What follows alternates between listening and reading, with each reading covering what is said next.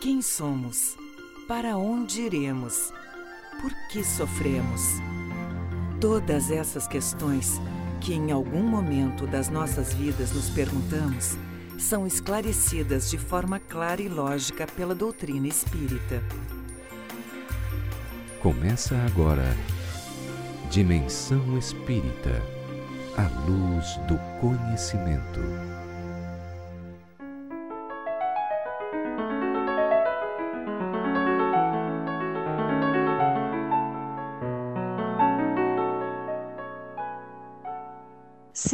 Podes resolver todos os problemas, recomece por etapas. Não temos como superar grandes obstáculos de uma única vez. É preciso paciência e perseverança. O alpinista enfrenta as grandes escaladas vencendo etapas previamente estudadas. Os grandes problemas podem ser superados gradativamente, etapa por etapa. As lutas da vida são sempre recomeços, pois após enfrentá-las estamos muito mais fortalecidos e renovados.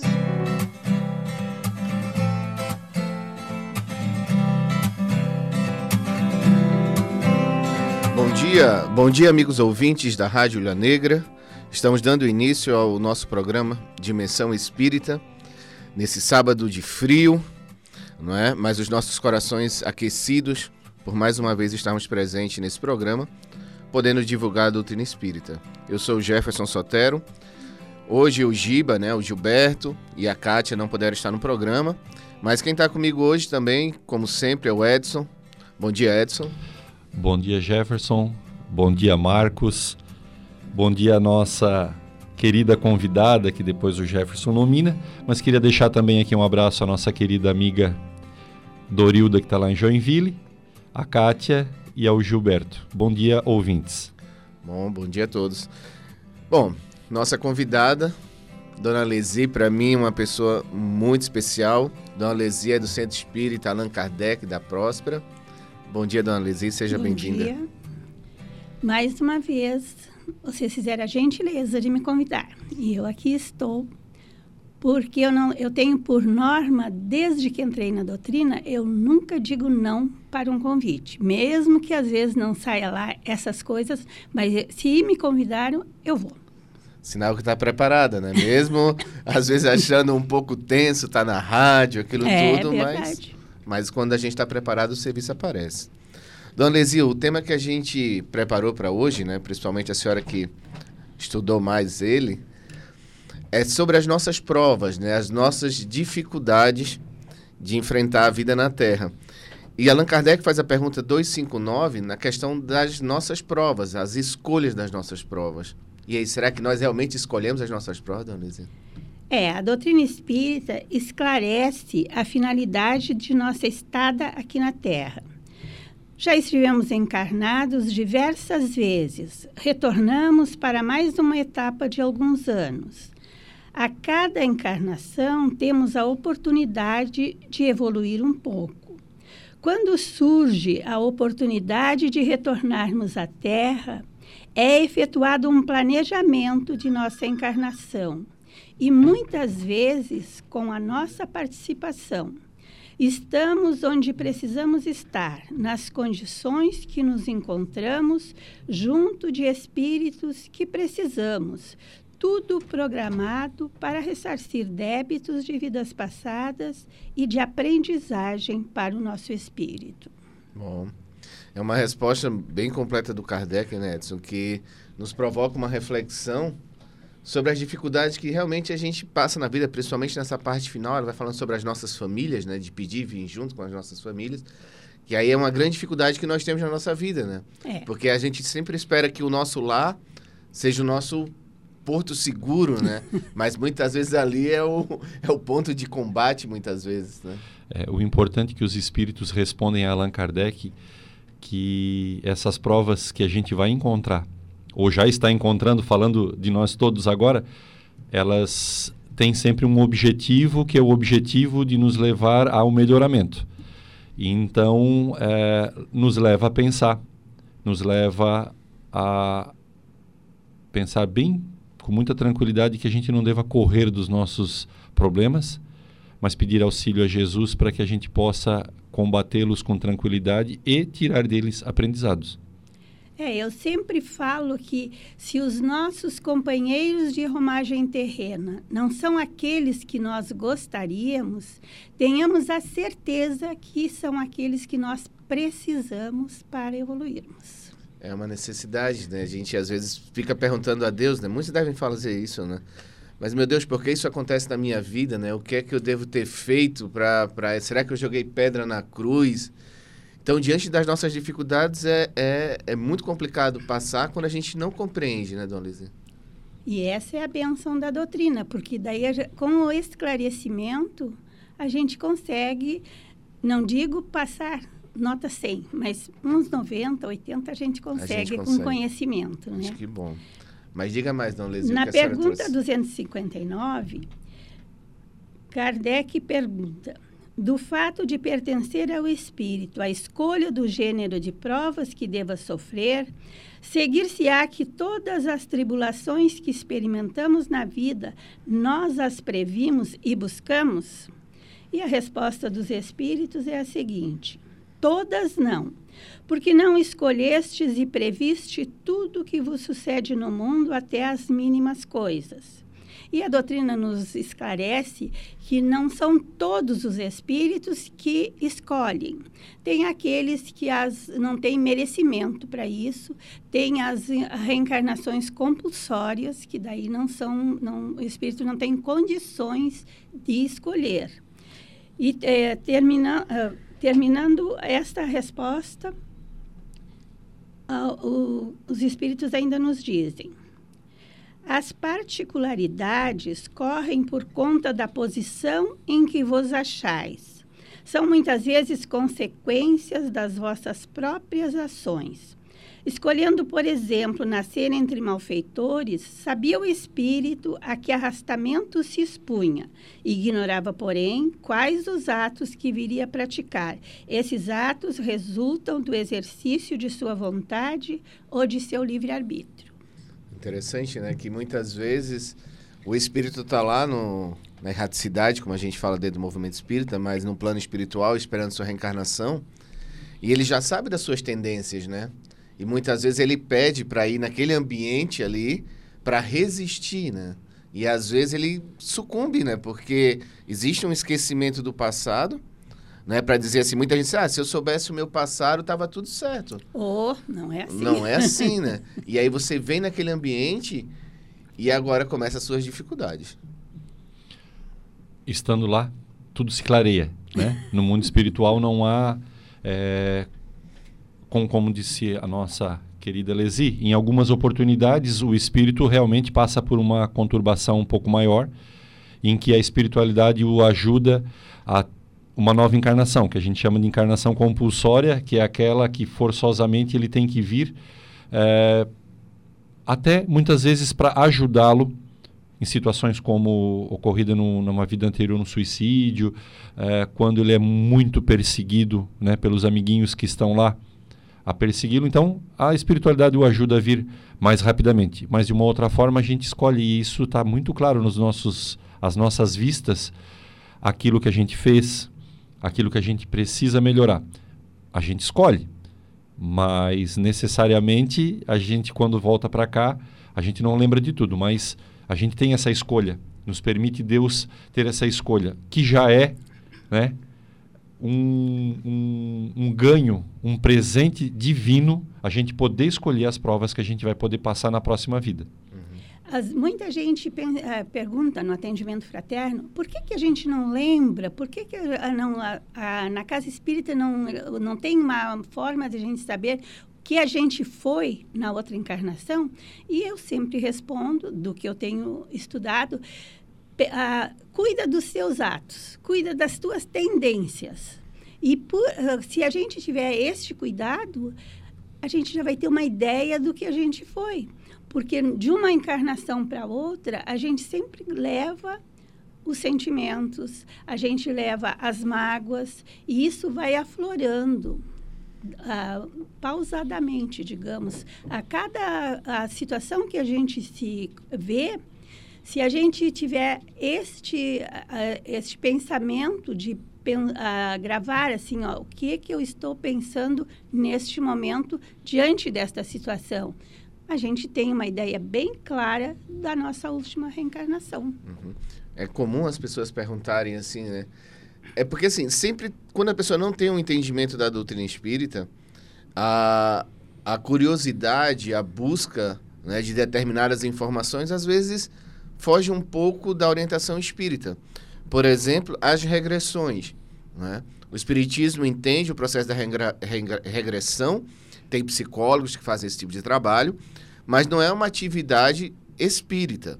Então, o espiritismo, as casas filiadas às federações espíritas que seguem a norma da doutrina né, do Kardec, a gente não tem esse processo, porque já no Evangelho está dizendo o seguinte, que o esquecimento do passado é uma bênção. É, eu sempre digo. Não é? Imagina uh, se tu tem nos braços um bebê, teu filhinho, e tu sabe que tu tirou a vida daquele espírito. Geralmente, quando uh, uma pessoa uh, tira a vida de alguém, numa próxima reencarnação pede para dar a vida, né? Tu imagina a gente lembrando, né? seria impossível o amor, a, a, dedicação. Então Deus é sábio, a gente tem que, é, assim, ó, aceitar que as, as, a maneira como Deus nos posiciona é a mais certa, né? Uhum. No Evangelho segundo o Espiritismo, no capítulo, acho que é o nono agora, que é o capítulo da paciência ele vai explicando. Não, desculpe. No capítulo 5, que é o esquecimento do passado, ele diz o seguinte: que é. Você não precisa saber quem você foi no passado, como a senhora estava falando, mas você veja as suas tendências. É? As tendências boas e más que nós trazemos do passado vai nos guiando a vida. Então, seja isso para que eu me observe, né? Meu Deus, quais são as minhas tendências? Para o bem e para o mal. E também começar a observar as pessoas que estão ao nosso lado, né? Porque às vezes a própria criança, assim que nasce, ela já vai dando suas tendências. E aí as pessoas vão tendo essa dificuldade. Aí ele também completa nesse capítulo, no item do esquecimento do passado, que se você quer saber quem você foi no passado, é, se você quer saber o que você errou no passado, veja onde você sofre. É, né? realmente. Porque as nossas dificuldades ali que estão surgindo na nossa vida, que são as nossas provas, Pessoas, mas meu Deus, eu sempre sofro aqui, sempre tenho essa dificuldade nesse ponto, seja com relacionamento, seja com dinheiro, seja com doença. Na verdade, ali está mostrando o comprometimento do espírito. É ali que a gente tem que se ajustar. Porque se nós precisamos passar por determinadas dores, por mais que a gente fuja delas, por mais que a gente peça a Deus que elas não aconteçam na nossa vida, se elas tiverem que acontecer, elas vão acontecer. Uh, vejamos bem, escolhendo o gênero das provas, mas as consequências dos atos que viermos a praticar dependem de nossa vontade. Deus nos deu o livre-arbítrio e a inteligência. Assim, morando em uma favela, por exemplo, podemos contribuir com a melhoria das condições do lugar através de participação de associações, de igrejas, escolas. Como poderemos nos inserir nos grupos de malfeitores? A escolha é nossa todos nós, um, não, não é muito comentado, mas em todo, todo lugar assim que tem muita necessidade, que tem muita pobreza, que tem muita... Uh, essas vilas da periferia, principalmente no Rio de Janeiro, tem pessoas que estão se doando a sua vida para uh, juntar as crianças, para, uh, para encaminhar para um esporte, para dança, é muito comum. Só que isso não dá ibope, né? Quando tem uma chacina, daí, ó, aparece em tudo que é televisão. Mas quando é uma, essa, esses sentimentos bons que afloram naquele lugar, pessoas nascidas na favela têm essa eh, conseguem fazer o bem, conseguem fazer com que as crianças, principalmente, mudem um pouco o seu temperamento, não vejam assim, ó, ah, o traficante é rico, o traficante uh, faz a coisa certa. As pessoas, além de guiarem as crianças para esse tipo de esportes, de coisas assim, elas mostram os dois lados. E isso é muito importante. Só que não dá ibope, né? Exatamente. Eu acredito muito nisso, numa coisa chamada justiça e misericórdia. Né? Tem a, várias formas de, de interpretar justiça e misericórdia na visão espírita, mas uma que eu busquei para mim é o seguinte: como nós somos filhos de Deus e nós estamos totalmente comprometidos com a lei de causa e efeito, né? que é de lei de amor e caridade também, nós necessitamos passar por situações pelos nossos próprios equívocos. Né? Muitas vezes as pessoas têm uma análise da vida como se ela começasse no berço e terminasse no túmulo. E não funciona assim na visão espírita. Nós temos passado, temos esse presente e vamos ter futuro. Então, as dores que acontecem na nossa vida, por exemplo, nascer numa favela, né? ou uma criança já nascer com deficiências físicas, às vezes, meu Deus, que injustiça, né? Porque Deus tem um saco de miséria e um saco de alegria. Você vai nascer num país extremamente evoluído, com cultura, educação, saúde, e você vai nascer num determinado lugar que você não vai ter nenhum acesso a essas coisas. Então, a necessidade da gente passar pela prova é a justiça de Deus. Mas a misericórdia de Deus é tudo aquilo que está na nossa volta para nos dar força para suportar as nossas provas. Então, se as provas daquelas pessoas que estão num ambiente não é, de miséria, de tiro, de, de luta do tráfico, com polícia matando, bandido matando, e ela ali está fazendo bem, é porque aqueles espíritos que estão ali também são a misericórdia de Deus. Eles estão naquele ambiente para promover uma melhora social, uma melhora moral. É, a gente nunca pode esquecer que mesmo os irmãos que agora se encontram no mal, né, cometendo mal, ou não fazendo bem, né, porque estar no momento ocioso da, da existência também não é bom, é, todos estão sob a mão de Deus. Todos são filhos de Deus, todos foram criados da mesma forma. O estágio da sua evolução faz com que agora ele ainda pratique o mal.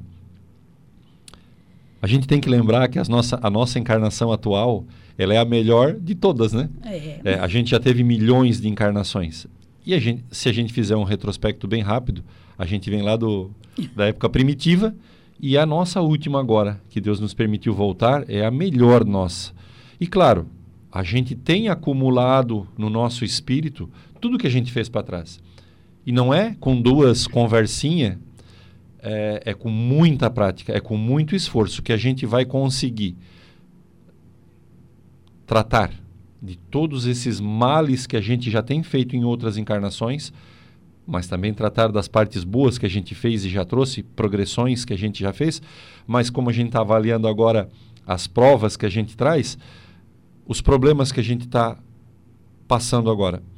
E pensa, como tu disseste, uh, Lesi, se a gente está passando algum mal, avalia quais são os males, avalia a tua vida agora que tu vai ter uma ideia do passado. Tá meio em moda aí ficar botando carta de novo, né? A gorizada tá nessa história aí. E, é, e é, eu diria bem isso.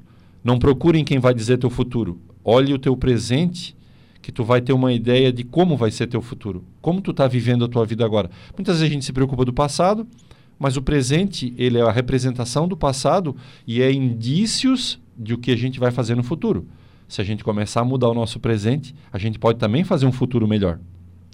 As pessoas passam que passam no atendimento fraterno, geralmente quem não tem conhecimento pergunta: "Ah, mas por que que eu estou passando isso?" Não, não creem numa vida futura e nem que já viveram. Então, a gente, uh, eu costumo dizer assim, é meio lá de casa isso. Deus não seria tão bobinho de criar um espírito com todos esses, uh, uh, essas, como é que chama?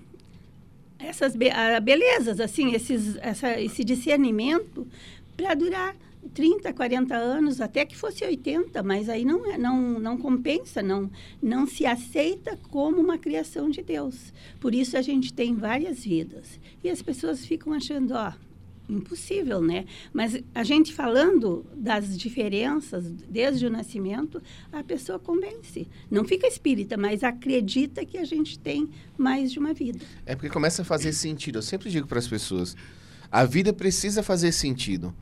Porque você está enfrentando dificuldades, dificuldades na sua vida e parece que, que não faz sentido. Então, nós estamos chegando ao nosso primeiro intervalo. Né? Então fiquem com a dica de leitura e logo retornaremos.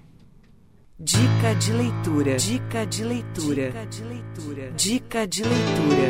A luz do conhecimento. Obreiros da Vida Eterna. Uma psicografia de Francisco Cândido Xavier pelo espírito André Luiz. A partir da premissa de que a morte definitiva não existe e de que devemos sempre evoluir, o espírito André Luiz apresenta o trabalho de amigos espirituais que viajam para auxiliar na transição para o plano superior de espíritos dedicados ao bem. É nesta nova realidade que os seres desencarnados devem se preparar para voltar à Terra e continuar sua jornada rumo ao crescimento moral.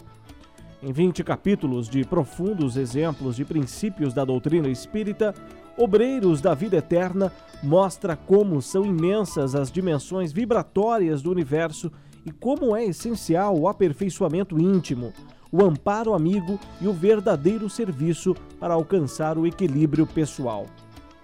Obreiros da Vida Eterna, uma psicografia de Francisco Cândido Xavier pelo espírito André Luiz, da coleção A Vida no Mundo Espiritual, é a dica de leitura para este sábado. Você ouviu Dica de Leitura. O Espiritismo é uma religião, uma filosofia e uma ciência que trata da natureza, origem e destino dos espíritos, bem como de suas relações com o mundo corporal. Esse conjunto de princípios e leis, revelados pelos espíritos superiores, estão contidas nas obras de Allan Kardec, que constituem a codificação espírita, que são o Livro dos Espíritos, o Livro dos Médios, o Evangelho segundo o Espiritismo, o Céu e o Inferno e a Gênese. O Espiritismo realiza o que Jesus disse do Consolador prometido: conhecimento das coisas, fazendo com que o homem saiba de onde vem, para onde vai e por que está na terra. Atrai para os verdadeiros princípios da lei de Deus e consola pela fé raciocinada e pela esperança. Por isso, leia, releia, estude e conheça as obras da codificação espírita. Você acompanha o programa Dimensão Espírita.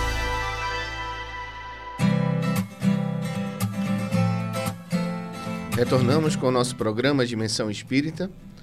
Hoje é a nossa roda de conversa, né, que a gente sempre tem no nosso programa. A nossa convidada é a Dona Lesi, trabalhadora do, do Centro Espírita Allan Kardec. Eu me lembrando agora também, falando sobre as provas, tem uma obra chamada Espiritismo na sua expressão mais simples, que Kardec vai explicando de uma forma bem simples para todos as, as filosofias espíritas. É o seguinte: quanto mais rude, não é? quanto mais com dificuldades, quanto mais com sofrimentos, que a pessoa diz assim: meu Deus, minha vida é de muita dificuldade, muita dor, muito sofrimento, os espíritos dizem: quanto mais ela for assim, maior mérito você tem em suportar. Né? Então a gente passa por essas dificuldades justamente para a gente ter essa força do entendimento para poder suportar as provas que são nossas. É, eu sempre uso uh, este exemplo. O escultor é um profissional muito dedicado, paciente. Lentamente, ele transforma uma pedra, uma madeira bruta, em uma, alguma peça muito bonita, muito é, admirada. Às vezes, ele faz alguma coisa errada. Parece que estragou o trabalho dele. Mas ele retorna, faz mais ajustes, faz, dá, dá mais uma trabalhadinha naquela pedra ou naquela madeira e se torna uma obra de arte. Então, nada é fácil tudo na vida é preciso muito cuidado, é preciso que a gente tenha bastante paciência, principalmente, para que a gente possa fazer da nossa vida atual uma obra que não seja uma obra maravilhosa, mas um pouquinho melhor do que a vida anterior. E aí, Edson, assim, porque uma vida única é, realmente seria extremamente injusto, né? Nessa análise que a gente tem da doutrina espírita, mas como funciona mais ou menos a reencarnação nesse processo? Que você entende que você precisa de várias vidas, porque uma vida única seria extremamente injusta. E você precisa muitas vezes voltar numa outra vida, num meio né, necessário, e muitas vezes passar por provas repetidas para que você se modifique. Mesmo estudando já o Espiritismo há alguns anos, quando vem essa questão da, de que a vida é única, né? Uh, algumas pessoas ainda não creem na reencarnação, fazem, faz parte do processo delas, do aprendizado claro. delas, mas me angustia pensar que a nossa vida fosse única, né? Uhum. Imagina tudo ter que começar de novo. Porque aquilo tudo que eu estudei, que o meu espírito estudou em vidas, que os cientistas já estudaram em todas as suas vidas, vou usar um termo agora, morreria na sua morte. É. E aí teria que ser estudado tudo de novo. É só uma, uma ideia para a gente perceber que essa evolução vem trazendo no conhecimento de todos os espíritos tudo aquilo que a gente foi angariando em vidas passadas e agora vai deixando o mundo melhor. Por isso a gente vê tantos pequenos gênios, né? Crianças que têm uma habilidade com qualquer coisa. É só recordando, né? Na verdade, eu sempre lembro que eh, nos traz muito aos olhos quando a gente vê uma criança. No, passava agora no WhatsApp, eh, nos nossos grupos espíritas, uma, um menino novo regendo um, uma orquestra, outro tocando piano. Uh, mas eu lembro sempre assim, ó, porque esses fatos que são coisas difíceis, como reger uma orquestra, é, tocar um piano com aquela magnitude que ele tocou, parece que estudou há, há dezenas de anos. Com os Isso, dedos bem pequenos, né? Com os dedos bem pequenininhos, parecem e é difícil porque tem que estudar. A gente sabe que para um, um, maestro chegar a ser maestro é, para um pianista chegar a ser um pianista para fazer concertos, ele estuda muitos anos. Ele se tranca muitos anos em salas e fica lá tocando as partituras. Então a gente isso nos vem aos olhos. Mas eu digo assim, né? Quantos espíritos uh, que têm essa magnitude mais trabalham lá na porta da casa espírita, né? Entregando água na casa espírita, fazendo caridade no seu bairro, né? Atendendo. E aí eu quero falar de uma forma genérica é, espíritos cristãos, espíritos que comungam com a lei de Jesus, né, do amor, da caridade, desse princípio, são pessoas, são espíritos que fazem coisas boas e são exemplos na sociedade. Me perguntava um outro, um outro um moço outro dia é, sobre é, o anjo da guarda. Quem é o nosso anjo de guarda? Ele me perguntou. Eu perguntei assim: na hora que tu, agora, encarnado, atende uma criança, uma pessoa que veio te perguntar alguma coisa e tu deu uma boa instrução, tu é o anjo de guarda dela agora. Porque tu a põe num caminho certo. Então, quantas pessoas nos vem aos olhos o pianista, uhum. a criança pianista, a criança maestro, mas quantas pessoas fazem e praticam o bem de forma que conduzem a humanidade no caminho certo? A gente pensa, em grandes nomes, a gente pensa em Chico, a gente pensa em Allan Kardec, a gente pensa em Jesus, em, em, nos espíritos que orientaram Allan Kardec, depois em toda a nominata daqueles que trouxeram o espiritismo para o mundo, no Brasil hoje, Divaldo. Mas quantas pessoas no pequeno trabalho fazem com que o mundo seja bom? E isso é importante, que fazem parte das suas provas escolhidas para praticarem aqui na Terra. No livro uh, Esculpindo o Próprio Destino, não sei se vocês já leram, uh, o autor nos esclarece que somos escultores do nosso destino. Um dia fomos pedra bruta. Deus nos forneceu as ferramentas que precisamos para desbastar esta pedra, que é a nossa inteligência e o livre-arbítrio. Assim como o escultor, algumas vezes cometemos erros desregramentos sexuais, vícios, má alimentação, excessos diversos. Então, contraímos débitos. Aí precisamos reencarnar em situação de dificuldades, doenças, pobreza, companhias difíceis e etc. Lentamente vamos lapidando o nosso espírito até que se transforma em uma peça de arte, ou seja, um espírito evoluído.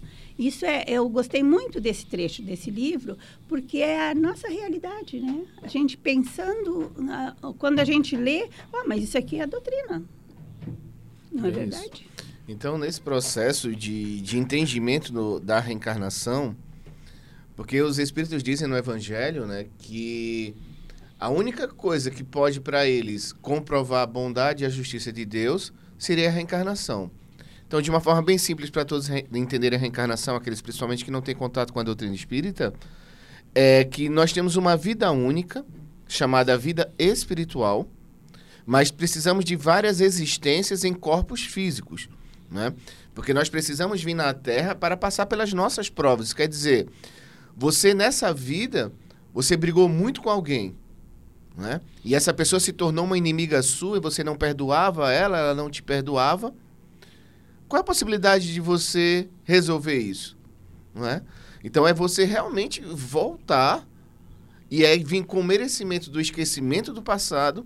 E quando a Lizzie falou, volta dentro da sua casa, muitas vezes como pai, como irmão, como filho.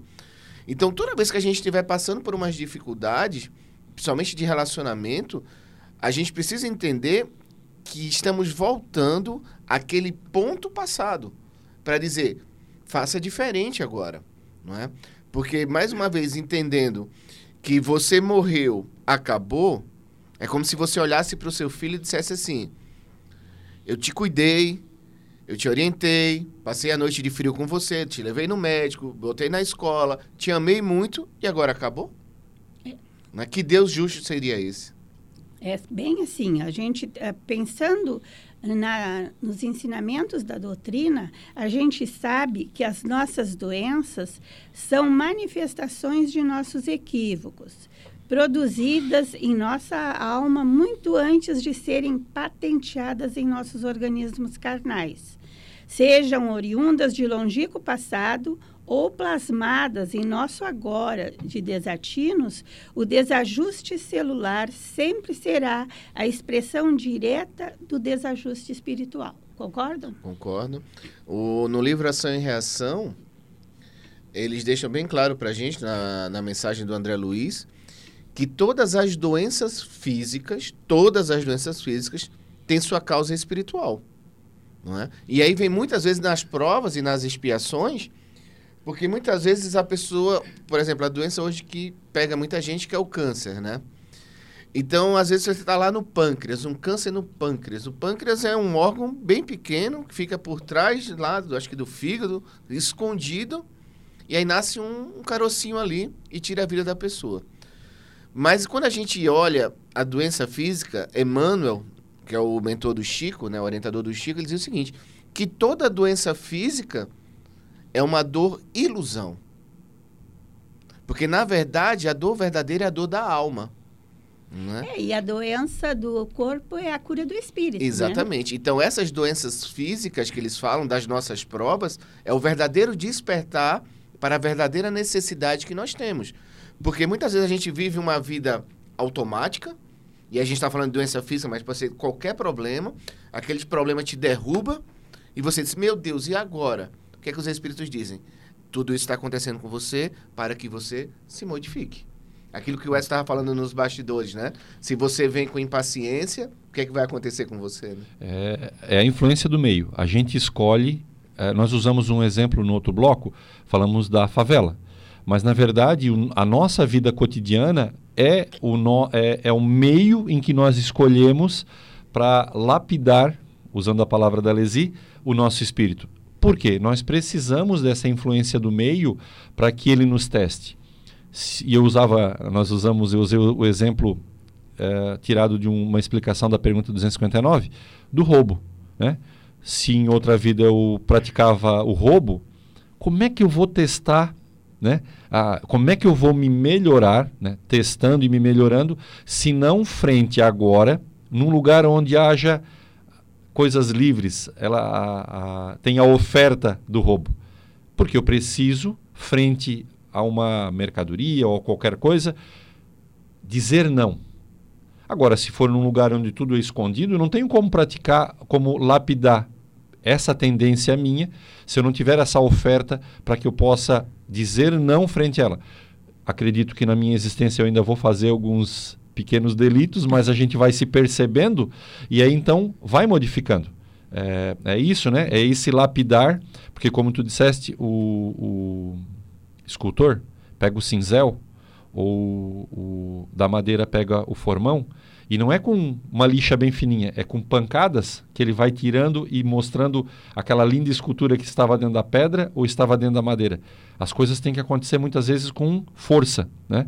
E, e precisa dessa influência do meio. Senão a gente poderia ir para uma ilha, viver sozinho, desencarnava e tudo melhoraria. Não. É o meio influenciando a nossa existência, as nossas escolhas. Até as nossas enfermidades. Tem as enfermidades, como é, o Jefferson falou, a enfermidade planejada, como um processo de purificação espiritual, para ajudar o encarnado na sua própria transformação. A doença do corpo, como nós já falamos, é a cura do espírito. E tem N uh, exemplos de pessoas que a gente já leu, de pessoas que planejaram, foi planejado que aquela pessoa teria tal doença e desencarnaria. Mas a vivência da pessoa foi tão uh, boa, foi tão produtiva. Tem uma, até tem uma frase, eu acho que é do Emmanuel, que diz que quando o credor vem nos cobrar e nos encontra no trabalho do bem, a nossa conta fica uh, é postergada.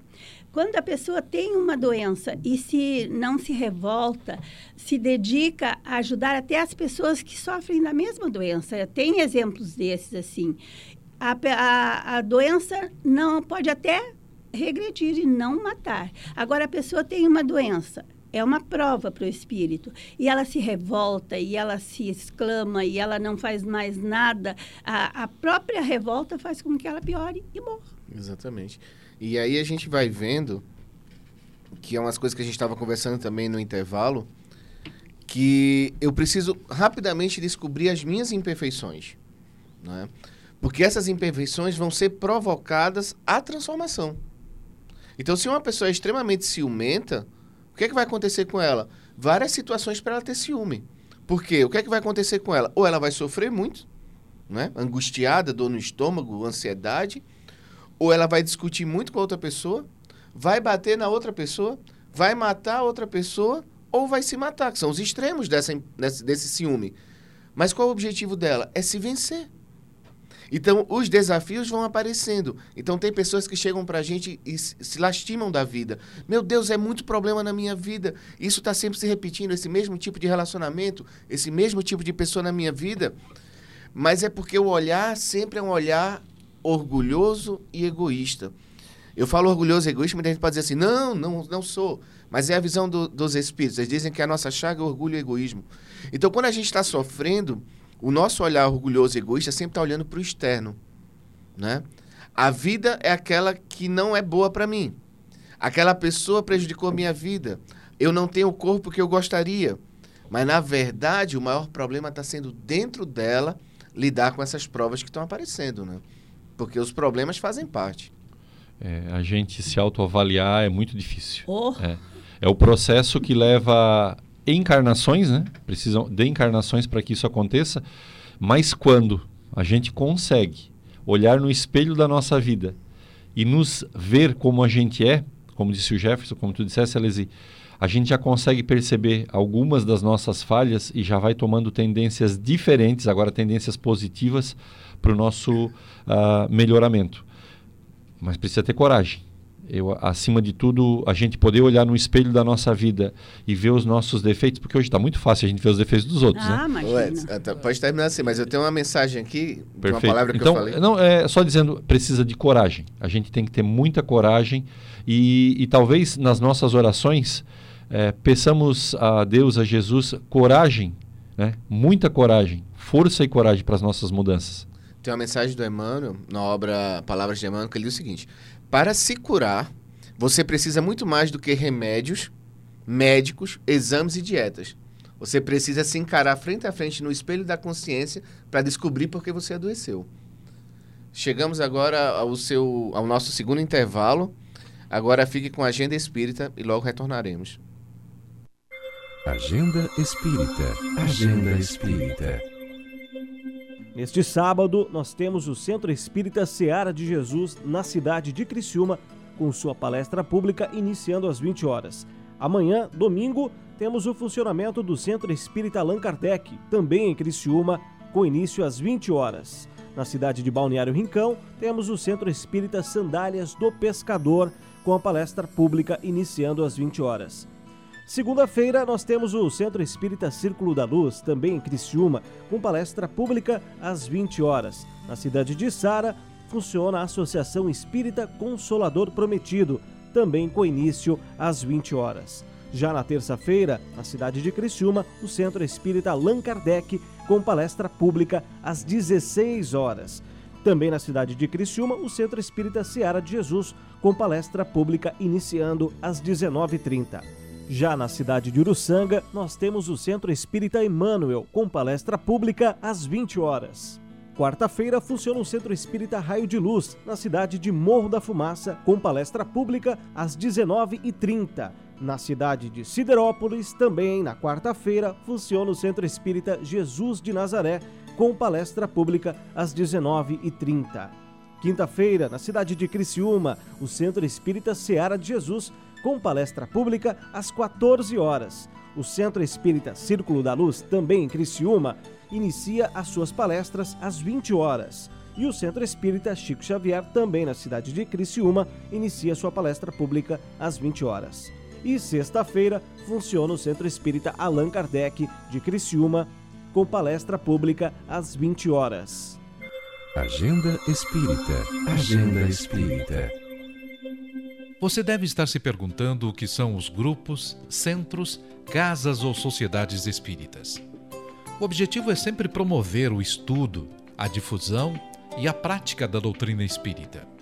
Tudo isso nada mais é do que núcleos de estudo, de fraternidade, de oração e de trabalho, praticados dentro dos princípios espíritas para a formação espiritual e moral. São postos de atendimento fraternal para todos os que procuram com o propósito de obter orientação, esclarecimento, ajuda ou consolação. Toda prática espírita é gratuita como orienta o princípio moral do Evangelho: dai de graça o que de graça recebestes. Procure o centro espírita mais perto de sua casa e conheça mais. Seja bem-vindo. Estamos esperando você de braços abertos. Dimensão Espírita a luz do conhecimento. Bom, estamos de volta ao nosso último bloco, né? A nossa convidada hoje para a nossa roda de conversa, nosso programa, é a Dona Lesi, do Centro Espírita Allan Kardec, que trouxe o tema a escolha das nossas provas.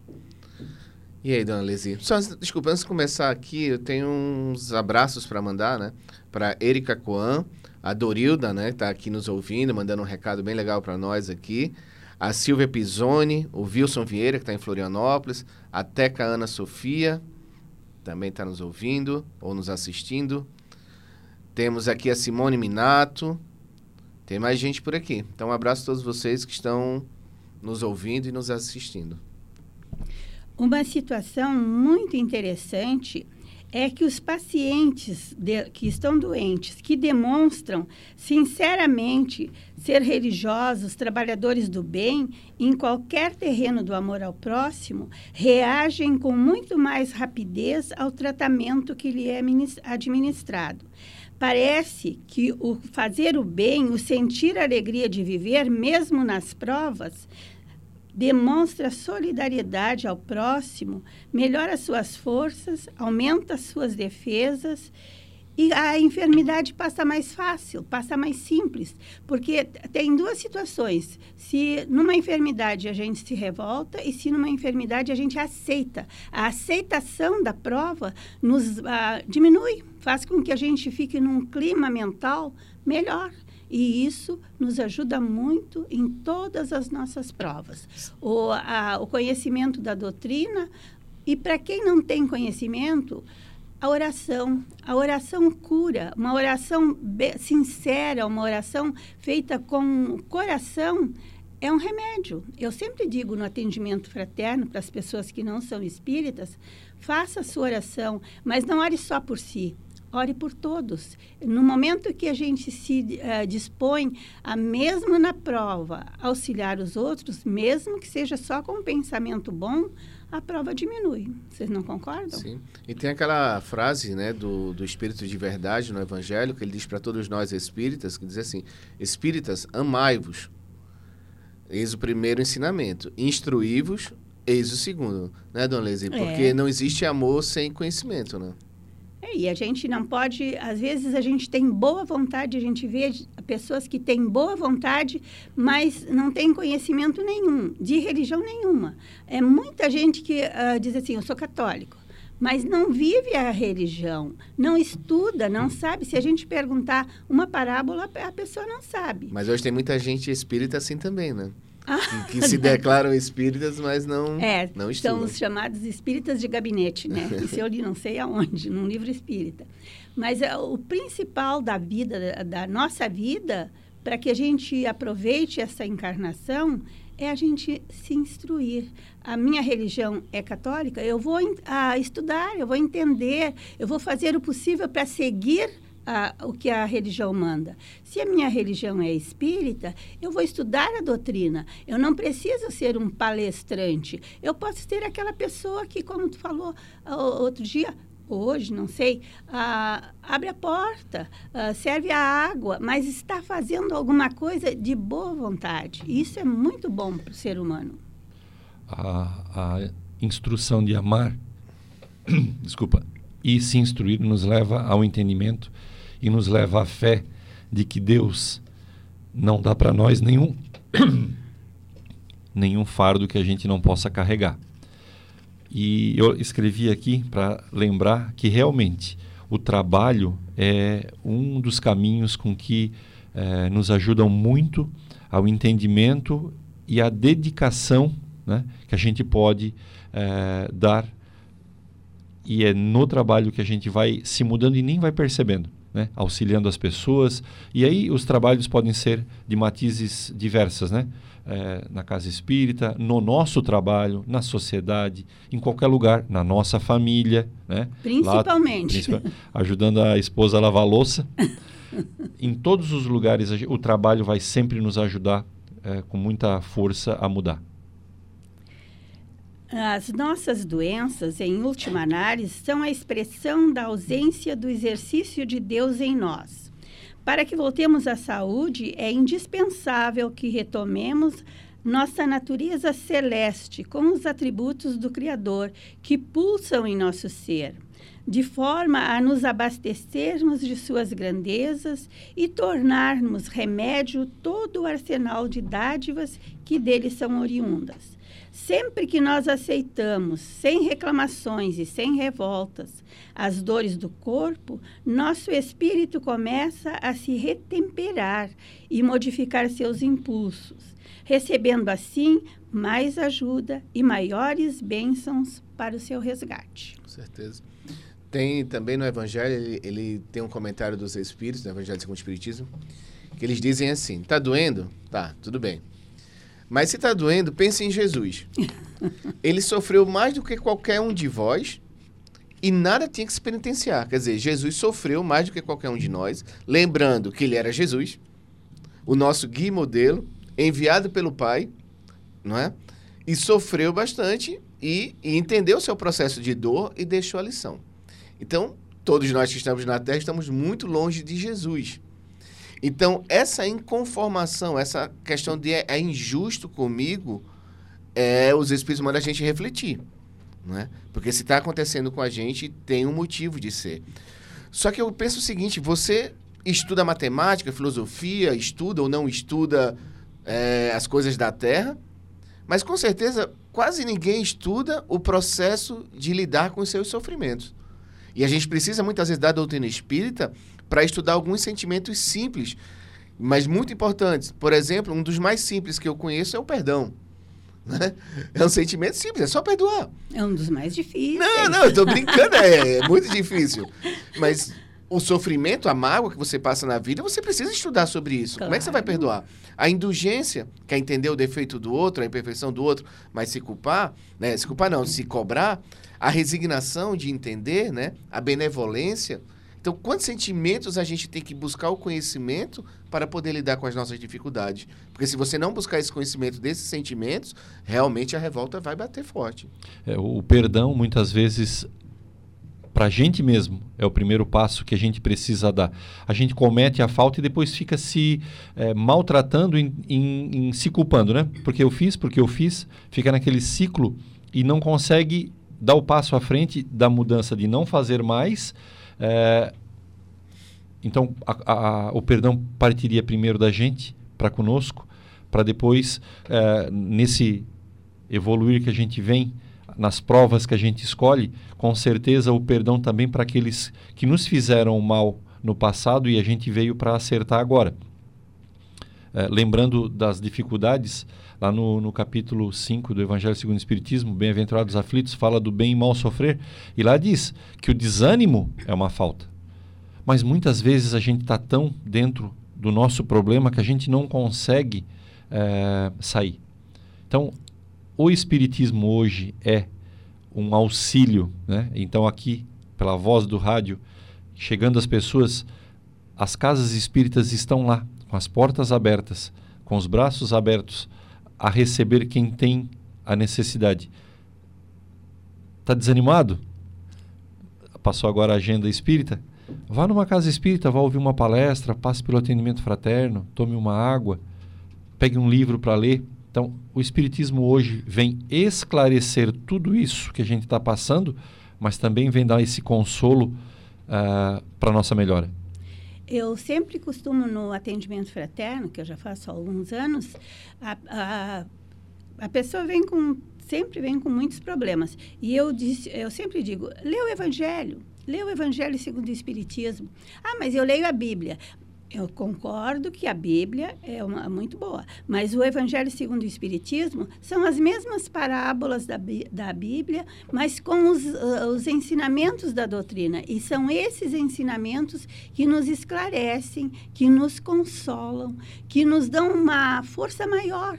E até nós temos lá na casa uns evangelhos assim que já estão bem batidinhos, a gente dá dá para a pessoa e a maioria volta nos trazendo o evangelho e pedindo quero outro livro desse aí porque eu gostei mesmo pessoas não espíritas. O Evangelho segundo o Espiritismo é uma benção. Tem uma colega nossa lá que diz que o Evangelho é o nosso consultor gratuito. Porque todas as nossas dúvidas, todas as nossas dores, a gente encontra resposta no Evangelho. Por isso, mais uma vez, nós uh, fazemos o convite. Se você está precisando de ajuda, as casas espíritas estão aí para auxiliar na busca do consolo, na busca de um alívio para a sua dor, no entendimento da sua prova, e isso é muito bom e é gratuito. É uma coisa que é importante todo mundo lembrar também, assim, que o Allan Kardec era um professor, né? Então, as pessoas, quando entram na doutrina espírita, quem não tem o entendimento do espiritismo mesmo, pode imaginar que a doutrina espírita são doutrinas espiritualistas, né? Que as pessoas estão dançando. Mas, na verdade, quando as pessoas entram nas casas espíritas, é uma escola. É.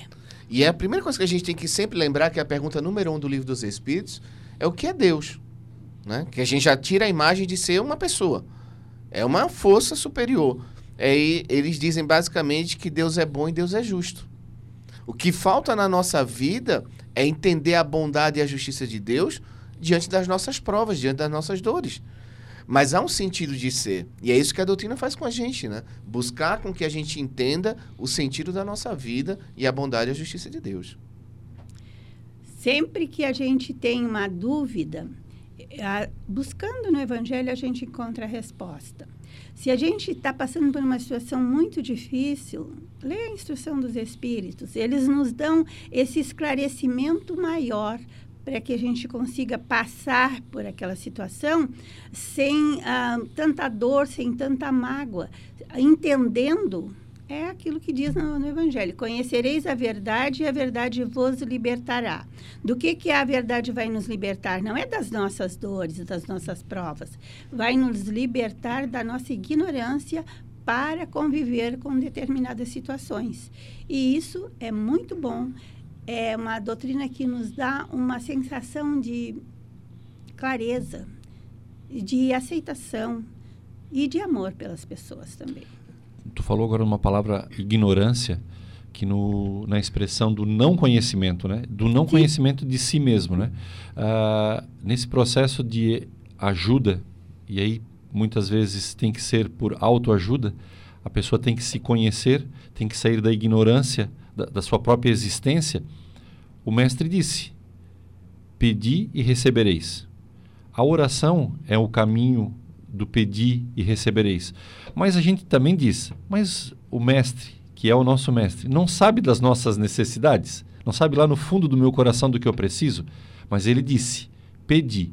Porque quando a gente está pedindo, a gente está abrindo o nosso coração. É o primeiro passo desse momento de sair da nossa ignorância e já percebemos que precisamos de ajuda. Né? Quando eu estendo a mão para que alguém me ajude, eu peço. E aí então a pessoa, mesmo sabendo que eu estou necessitado, me, me auxilia. Mas eu tive o passo de pedir. A oração como fonte de melhora, e aí a oração nos leva à não ignorância e à fé de que o que acontece com a gente faz parte do nosso processo evolutivo. É muito importante a oração, é muito importante a vigilância também. A gente ter, como Jesus falou, orai e vigiai. Ele não quis dizer que a gente tivesse 24 horas orando, mas vigiando, a gente precisa ficar 24 horas. E como tu tão bem falou, a oração ela nos dá uma força maior. A oração nos encoraja, a oração nos consola. E quando a gente ora em grupo, mais uma vez o Evangelho. Onde houver duas ou mais pessoas reunidas em meu nome, aí eu estarei. No momento que no centro espírita, no, na, no momento da irradiação, a gente ora em grupo, é uma pena que todo mundo não vê. A beleza da claridade, a beleza do auxílio que é ministrado às pessoas no momento da, da irradiação. Eu não sei por que a gente não, não vê, todo mundo deveria ver, né? Deveria ver essa, essa beleza que é. Só que eu gosto muito de fazer o outro lado também, assim, né? Que muita gente diz assim, meu Deus, mas quanto mais eu rezo, mais desgraça aparece. É porque, na verdade, a pessoa já não está mais conectada com Deus. Ela só está falando, falando, querendo que suas dores acabem, mas ela não consegue. É, nesses processos que a gente pede auxílio, percebe-se lá no meio com todos os problemas da nossa vida. E quando a gente procura ajuda, parece que mais tudo fica pior. Uma colega lá da, do nosso centro espírita diz o seguinte: quando a gente começa a fazer a limpeza da nossa casa, o que mais levanta é poeira. É então, quando a gente começa a fazer a limpeza, o acerto das nossas vidas, começam a aparecer os nossos problemas que precisam ser arrumados. Calma, tudo a seu tempo será ajustado. Precisa é do nosso esforço. Dona Lesi, nós já estamos próximos do, do nosso encerramento do programa. Então, eu gostaria de né? agradecer né? e que as suas palavras finais que possam deixar uma mensagem para todos nós. Eu agradeço vocês terem me convidado. Eu aprendo muito quando eu venho aqui. Gosto muito desse bate-papo assim. E queria mandar um abraço para a Dorilda, dizer que quando ela veio no programa, eu assisto todos os sábados, eu fiquei muito feliz e que ela uh, tenha bastante força na sua prova e conte com as nossas orações, porque nós estamos sempre orando por ela. Obrigado, Dona Lesi. Edson. Eu queria agradecer a Dona Lesi. Essa semana eu liguei para ela convidando para vir ao programa e de pronto ela aceitou. Uh, hoje é um programa atípico, né? O nosso, o nosso dirigente está num outro trabalho também nas funções espíritas, o Gilberto, e nos deixou nesse encargo e Dona Lesi, muito obrigado. Eu queria deixar meu abraço a todos os ouvintes, a Dorilda, a Kátia. Uh, e a gente está aqui estudando e trazendo um pouquinho da doutrina para os nossos ouvintes. Muito obrigado. Então, mais uma vez, cumprimos com a nossa missão, com a nossa prova de divulgar a doutrina, refletir a doutrina espírita. Então, agradecemos a todos e voltamos no próximo sábado. Obrigado por terem me convidado.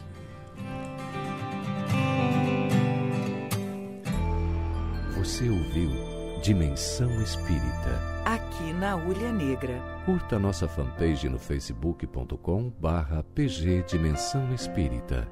Todos os sábados você acompanha o programa Dimensão Espírita à luz do conhecimento da doutrina espírita.